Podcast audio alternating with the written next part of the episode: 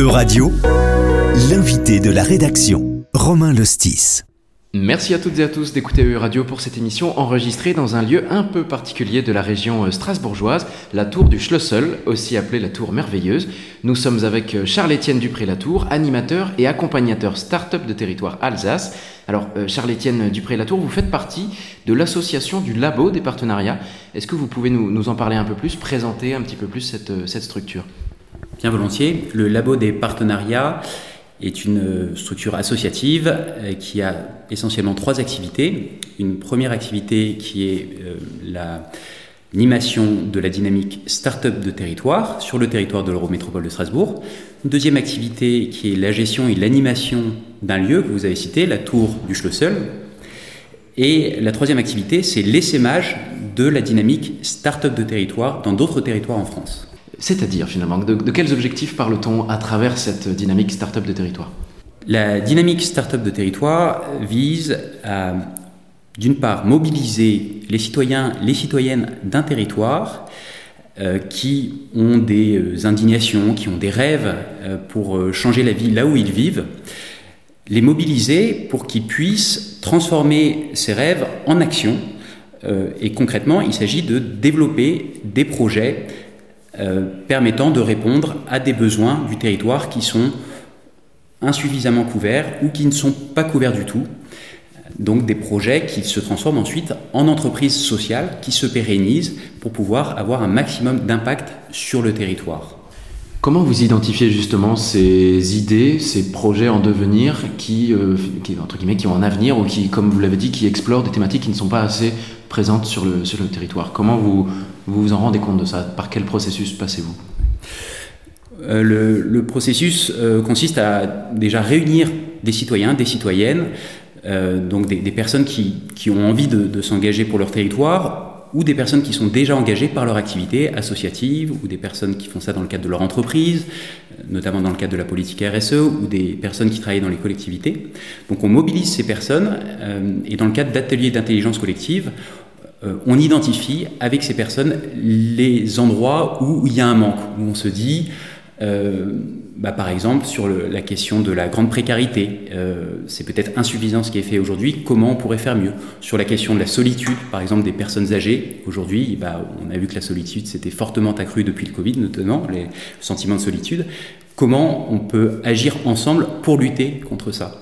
Quel rôle occupez-vous euh, au fil de ce processus? À quelle étape agissez-vous en particulier? On agit à, différentes étapes du, processus. Donc euh, déjà, pour initier le processus, donc on invite ces citoyens, ces citoyennes, ces acteurs euh, de l'économie locale ou des collectivités à participer à ces, rencontres dont je vous parlais pour identifier les, besoins prioritaires. Et ensuite, on va travailler avec eux pour identifier les solutions en réponse à ces besoins. Ces solutions, quelquefois, elles existent sur le territoire, donc c'est des, des, porteurs de projets qui sont là. Euh, qui souhaitent développer leur projet, mais qui souhaitent, aussi être soutenus. Quelquefois, ces solutions, euh, elles n'existent pas. À ce moment-là, avec ces acteurs qu'on va réunir, ces citoyens, on va imaginer des solutions. donc ça, ça se passe souvent dans le cadre de grands événements très fédérateurs euh, pour euh, mobiliser, si vous voulez, l'énergie des citoyennes et, faire en sorte que, cette énergie, elle puisse être aussi entraînante hein, pour les personnes. C'est-à-dire que lorsqu'on est face à une indignation, on peut être un petit peu sclérosé. Le fait de se regrouper à plusieurs dans, des événements fédérateurs, bah, ça donne de l'élan pour avancer. Et après ces temps forts, on va travailler sur le développement concret de ces solutions. Donc on agit encore à cette étape du processus de manière à faire en sorte que ces solutions puissent grandir et se pérenniser. Et très concrètement, ça passe par de l'accompagnement des porteurs de projets, qui sont toujours des collectifs hein, euh, de, personnes euh, qui, s'engagent pour leur territoire, un accompagnement à la fois individuel sur leur projet, des formations collectives, euh, de l'outillage, de la mise en réseau, pour que ce projet se pérennise et ait un maximum d'impact. Et si vous avez un, exemple à nous partager d'une de ces solutions qui a pu, euh, avec succès, être appliquée sur le territoire euh, strasbourgeois, quel exemple nous, partageriez-vous, si, vous êtes d'accord? Euh, Celle qui peut me venir à l'esprit, là, c'est les petites cantines. Donc, c'est un projet qui a fait ses preuves tout d'abord sur le territoire de Lyon et qui a souhaité s'implanter à Strasbourg en, en, 2019. Donc, on a réuni un collectif de citoyens qui a été séduit par la proposition des, petites cantines, hein, qui, est une structure qui vise à, lutter contre, contre l'isolement et à proposer des, repas euh, participatifs à prix libre. Euh, et donc ces citoyens ont pris en main ce projet et ont permis l'implantation de la structure sur le territoire très rapidement finalement, puisque dès 2019, la, structure a ouvert ses portes. Pendant deux ans, vous avez accompagné ces porteurs de projets, c'est-à-dire pour les aider dans leurs démarches administratives, euh, se renseigner sur euh, quels, acteurs appeler en, soutien sur le territoire? Complètement. Donc on a déjà mobilisé notre, notre réseau local, notre écosystème pour, euh, pour, faire connaître cette solution. Donc on a facilité les rencontres entre les citoyens qui portaient le projet et ces différents acteurs de l'écosystème. Et puis on, les a aussi soutenus dans la recherche d'un local. C'est fondamental pour un projet comme celui-ci. Et puis on les a outillés pour qu'ils puissent aussi monter en compétence sur euh, la dimension entrepreneuriale, comment communiquer, comment euh, gérer une structure localement, voilà, et comment financer aussi hein, ce, ce, modèle d'entreprise sociale, puisqu'on a des, des, modèles qui sont souvent hybrides pour pour pouvoir bien lancer leur projet et donc on les aide là-dessus aussi. Euh, donc euh, à l'heure actuelle, dans la communauté euh, start-up de territoire, euh, Strasbourg, on a 33 euh, projets ou entreprises sociales qui sont accompagnés. Alors, dans le cadre des projets que vous accompagnez, vous œuvrez aussi dans un autre aspect, c'est euh, l'aspect plus formation, notamment pour montrer, enseigner aux, porteurs de projets quel, vous parliez plutôt de, quel financement, enfin, auquel, à, quel financement ils, ou elles peuvent prétendre. Il y a aussi des financements européens qui proviennent de, l'Union européenne. Mmh. Est-ce que cette part de, formation, d'information auprès des porteurs de projets et occupe une grande place dans, votre mission quotidienne Ouais, c'est une dimension importante, euh, notamment parce que un certain nombre de porteurs de projets bah, découvrent l'entrepreneuriat, d'autres viennent euh, d'autres secteurs d'activité dont ne connaissent pas les logiques euh, des entreprises d'économie sociale et solidaire et des logiques de financement. Et donc, voilà, ça fait partie vraiment de notre mission de pouvoir les informer et de les former euh, sur ces dispositifs de financement, de leur donner accès euh, à l'écosystème des financeurs. Et donc c'est intéressant à la fois pour les projets, les porteurs de projets qu'on soutient bien sûr, mais aussi pour euh, l'écosystème des financeurs, puisqu'on est un relais de terrain tout à fait utile pour eux.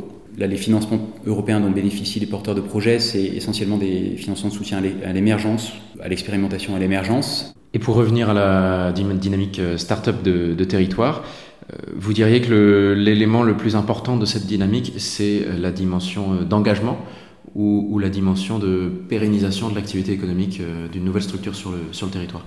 C'est une excellente question. Pour nous, c'est les deux. Bien sûr, c'est très important de développer des entreprises sociales qui vont pouvoir contribuer à résoudre les, les problèmes sociaux auxquels on est confronté, problèmes sociaux et environnementaux. Mais c'est aussi euh, fondamental de, permettre aussi à des personnes qui, euh, qui ont envie de s'engager euh, de passer véritablement à l'action. Il y a une étude qui a été faite en 2017 par Ticket for Change qui constatait que 94% des Français ont envie d'agir, seulement 20% d'entre eux passent réellement à l'action. Voilà, c'est pour ça que c'est important qu'il y ait des structures, je pense, comme les nôtres ou comme d'autres, qui accompagnent l'engagement de ces personnes pour qu'elles puissent le concrétiser et puis que ça puisse porter ses fruits bien sûr pour les territoires, mais aussi pour elles-mêmes, parce que je pense que ça contribue aussi à leur euh, bien-être et à leur épanouissement dans, ce monde. À quel point y a-t-il un, besoin de formation de ces personnes à, savoir efficacement candidater à, cet argent euh, européen? Mmh. Alors tout d'abord déjà dans, notre structure les financements européens euh, jouent un rôle essentiel puisqu'on est, on est soutenu pour l'incubation de, ces porteurs de projets et ensuite dans, dans, le lancement de leur les, porteurs de projets euh, font, ont, appel, font recours, à ce qu'on appelle des financements d'émergence. Et aujourd'hui, il existe des dispositifs euh, de soutien à l'émergence de projets, donc des dispositifs de financement qui sont des dispositifs euh, qui, relèvent soit essentiellement du Fonds social européen et qui sont extrêmement précieux pour, les porteurs de projets locaux. Hein. Donc, ce sont des dispositifs qui sont pilotés par la région Grand Est on œuvre à, leur faire connaître voilà, ces dispositifs pour qu'ils puissent euh, vraiment lancer leur projet. Euh, et ensuite, euh, d'autres financements ou de l'autofinancement prend le relais lorsque le projet est lancé. Voilà, donc c'est essentiel que ces, dispositifs soient présents aujourd'hui, que ces fonds européens puissent soutenir l'émergence. Merci beaucoup, Charles-Étienne Dupré-Latour, pour avoir pris le temps de répondre à nos questions sur l'émission de, de, votre association, le Labo des partenariats, ici à la Tour du Schlossel à Strasbourg. Et merci à toutes et à tous pour votre attention. Euradio vous a présenté l'invité de la rédaction. Retrouvez les podcasts de la rédaction dès maintenant sur euradio.fr.